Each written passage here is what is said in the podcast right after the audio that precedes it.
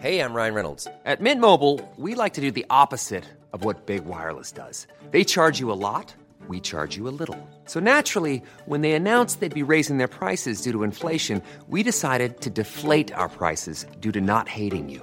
That's right. We're cutting the price of Mint Unlimited from $30 a month to just $15 a month. Give it a try at mintmobile.com slash switch. $45 upfront for three months plus taxes and fees. Promo rate for new customers for limited time. Unlimited more than 40 gigabytes per month. Slows. Full terms at mintmobile.com.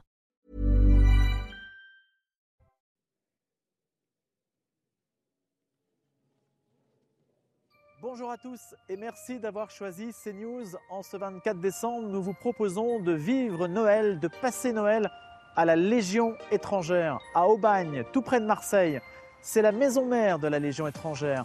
Le siège, tout légionnaire passe par ce lieu que nous allons découvrir avec le colonel Jean de Mesmet qui va nous accompagner tout au long de ce reportage. Et puis nous allons visiter des lieux que vous ne connaissez peut-être pas, le musée de la Légion étrangère, tout à fait exceptionnel. Et puis découvrir aussi la crèche, ou plutôt l'une des crèches, parce qu'il y a un concours de crèche ici avec un jury. Et puis on ira voir la chapelle, une belle chapelle, le padré de la Légion, qui va célébrer la messe de Noël à Carnoux en Provence, dans un instant, à la fin de ce reportage. Nous sommes devant le monument aux morts de la Légion étrangère. Le colonel Jean de Mesmet est avec nous. Il est colonel adjoint du général commandant la Légion étrangère. Bonjour mon colonel. Bonjour. Il y a une tradition de Noël extrêmement forte à la Légion étrangère. Il y a Cameron, bien sûr, en avril, et puis Noël, mais un Noël bien particulier.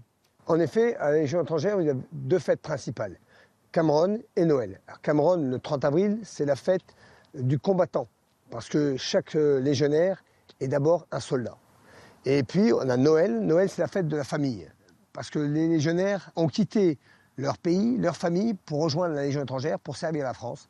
Donc, ils retrouvent à la Légion étrangère une nouvelle famille. Et alors, comment se passe, mon colonel, cette fête de Noël? Comment allez-vous l'organiser?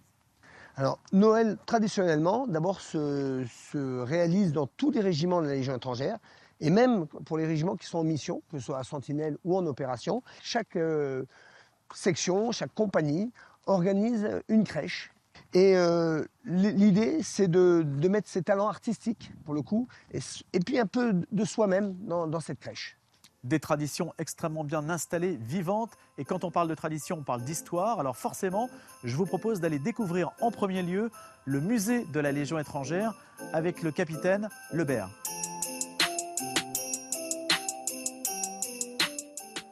Et nous voici dans ce musée exceptionnel, celui de la Légion étrangère, créé en 1934 avec le capitaine Lebert qui en est le conservateur. Bonjour mon capitaine. Bonjour.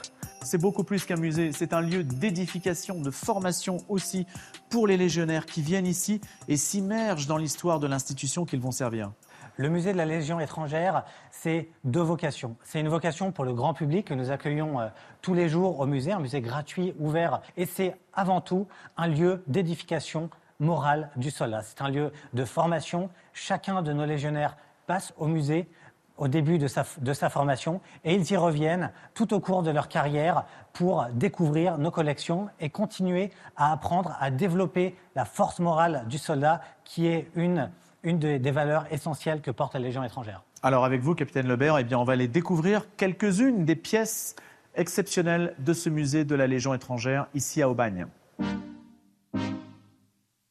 Le mouchoir d'instruction, c'est vraiment une pièce particulière parce que c'est une des premières pièces que découvre le légionnaire au moment de son instruction.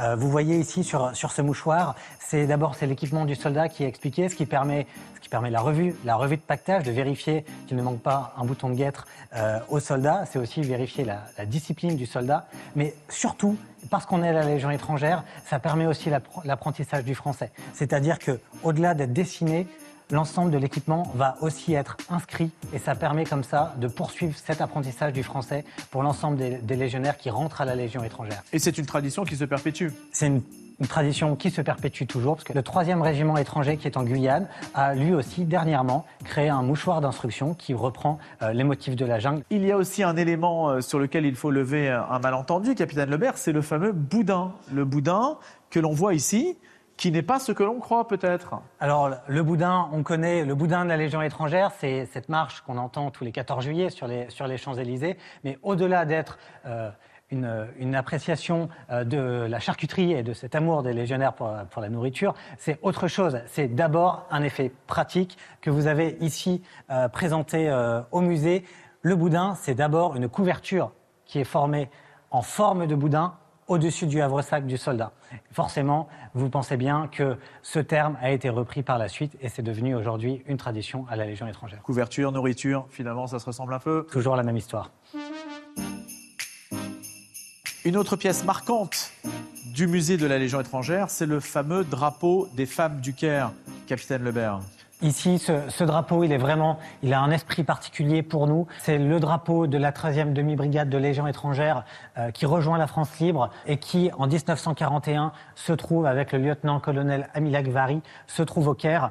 Et cette unité, à ce moment-là, n'a pas encore de drapeau. Ce drapeau qui doit arriver de Londres, le lieutenant-colonel craint de ne pas le recevoir à temps et finalement, ce sont les femmes du Caire qui vont le broder avec, dans ses plis, les batailles légendaires de la Légion étrangère. Vous reconnaissez Cameron qui est inscrit, mais également Narvik qui a été une page de gloire de la 13e demi-brigade de Légion étrangère en Norvège en 1940. Donc ce, cette tradition est toujours conservée aujourd'hui puisque les noms des batailles sont toujours inscrits sur nos drapeaux et sur nos étendards. Et l'épopée de la Légion étrangère continue. Merci, capitaine Lebert, de nous avoir fait découvrir l'histoire du musée de la Légion étrangère. Merci à vous. La Légion s'inspire de la Légion romaine et à l'époque, Rome était aussi à Bethléem, en Terre Sainte, avec ses légions. Et les crèches aussi. Donc il y a une histoire qui se croise un petit peu, mon colonel. Oui, en partie. Maintenant, euh, la crèche, c'est l'occasion pour le légionnaire de mettre un peu de lui-même dans cette, euh, dans cette réalisation. Alors, comment se déroule la phase des crèches? Depuis une semaine, un mois presque, les légionnaires, sur leur temps libre, euh, construisent des crèches et, euh, et, un concours de crèches. Donc euh, un jury passe, un jury qui va du chef jusqu'au plus jeune des légionnaires. Et vous remplissez et, les cases hein? Et on remplit des cases et on juge le sens artistique, on juge euh, les valeurs que ça apporte et on juge l'aspect technique aussi, bien entendu. Et il faut savoir que le lendemain, les familles peuvent venir visiter ces crèches. Donc elles savent quelles sont les crèches qui sont primées et ce sont celles-là qui ont souvent le plus de succès. Eh bien, on va aller voir la crèche du caporal-chef Raphaël et du caporal William. Nous sommes avec le caporal-chef Raphaël. C'est lui qui a fait cette crèche magnifique avec un autre légionnaire. Bonjour, caporal-chef Raphaël. Merci de nous accompagner. Vous avez été deux à le faire. Pendant combien de temps? Pendant un mois et quelques, un mois et demi. Et moi avec un autre caporal-chef, Yegorz, un caporal-chef qui vient de Pologne. On a fait cette crèche, à savoir que les Noëls à la Légion, c'est très important parce qu'en fait, en tant qu'étrangère, on n'a pas la famille proche et du coup le Noël c'est un moyen pour nous pour faire une pause, pour se retrouver tous ensemble. Et la crèche c'est, je crois, aussi ancienne que la Légion étrangère elle-même.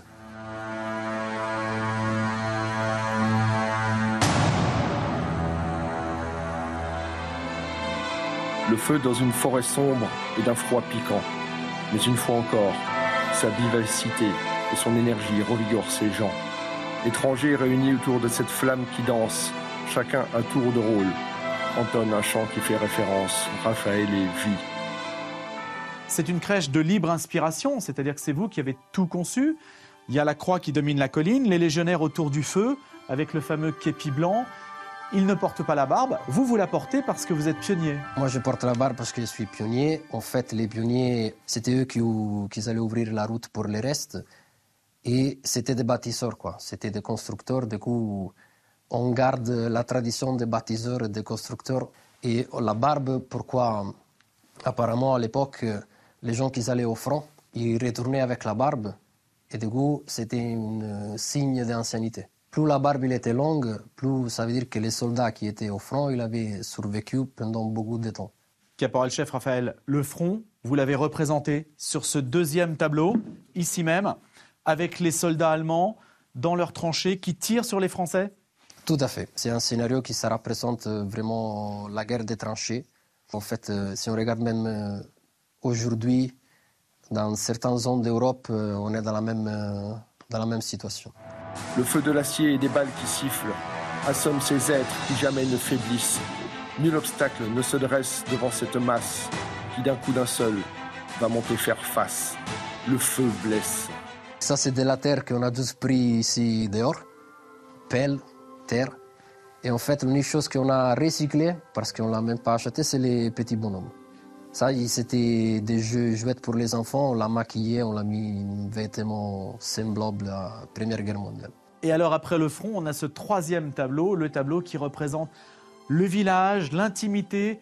Tout à fait. Là, ça représente aussi les piliers fondamentaux de la Légion étrangère parce que c'est le culte des de les souvenirs. Je crois aussi qu'en France, ça tient toujours la tradition de l'église, de la messe de Noël. C'est pour ça aussi qu'on a mis des bonhommes. On peut ouvrir la porte Bien sûr. de cette église, l'église où la messe va être célébrée dans quelques minutes maintenant, à Carnoux en Provence. Merci, caporal-chef Raphaël. Merci.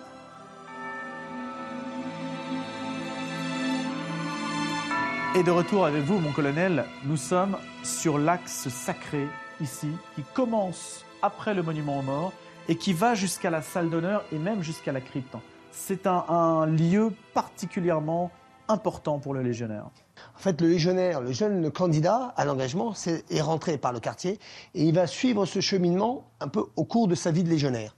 Donc cette voie sacrée, c'est ce qui mène au monument aux morts et euh, qui permet d'aller euh, rendre hommage à, à, nos anciens et à, à nos morts.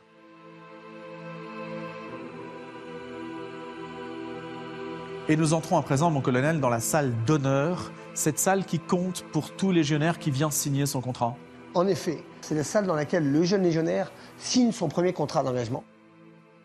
Et maintenant, on va s'avancer vers la crypte qui est l'aboutissement de cet axe sacré que connaît tout légionnaire. Ici, il a signé son contrat et maintenant il va pouvoir entrer dans, en quelque sorte, ce qui représente le sanctuaire de la Légion étrangère, mon colonel. En effet, c'est un peu le, le saint des saints. C'est là que les légionnaires vont, en fin de carrière, se recueillir une dernière fois. Avec sur le, les murs les noms de tous les officiers qui sont morts pour la France au sein de la Légion étrangère, donc 906 noms. Euh, mais il faut savoir que derrière chaque officier, il y a 3-4 sous-officiers et plus de 35 légionnaires qui sont morts aussi. Donc au total, ce sont plus de 40 000 légionnaires qui sont morts pour la France euh, depuis l'histoire de, le début de l'histoire de la Légion étrangère. Il y a des drapeaux, ceux de régiments dissous en particulier, voilà. et puis une main, et pas n'importe laquelle. C'est important. La main qui est ici, c'est la prothèse que portait le capitaine d'Anjou, qui commandait le détachement à Cameroun en 1863, dans cette campagne du Mexique. Et euh, le capitaine d'Anjou a été tué pendant les combats.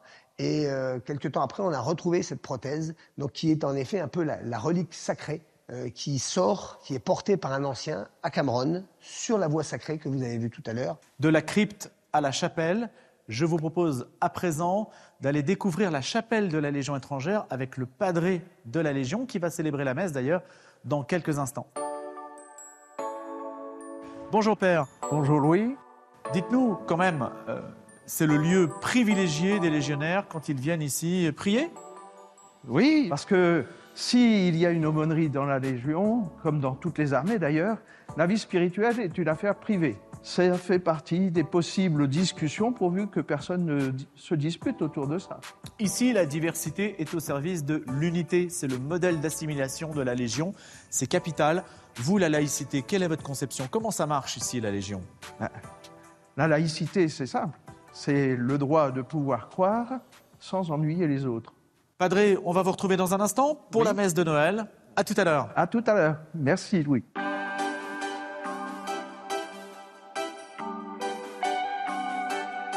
Ainsi s'achève notre reportage sur la Légion étrangère, ici à Aubagne. Dans le fond, vous voyez le Garlaban, le sommet mythique de cette région provençale. Mon colonel, la Légion, si on devait résumer, c'est l'homme et l'homme, toujours l'homme. Toujours l'homme, c'est le, le système d'armes de la Légion étrangère, c'est l'homme. Il est au cœur de tout cela. Et c'est pour ça qu'à Noël, on s'intéresse encore plus à l'homme et on le fait rentrer dans cette famille Légion, de la Légion étrangère. Et l'homme, dans sa diversité, au service d'une unité. C'est ça aussi la Légion. Tout à fait, ce sont les 140 nationalités qui sont regroupées pour servir la France euh, au sein de la Légion étrangère. Merci beaucoup de nous avoir accueillis. L'homme et l'homme, l'homme et Dieu, à présent, c'est la messe qui va être célébrée par le padré de la Légion étrangère à Carnoux en Provence, où nous allons dès à présent. Merci, je vous souhaite un joyeux Noël.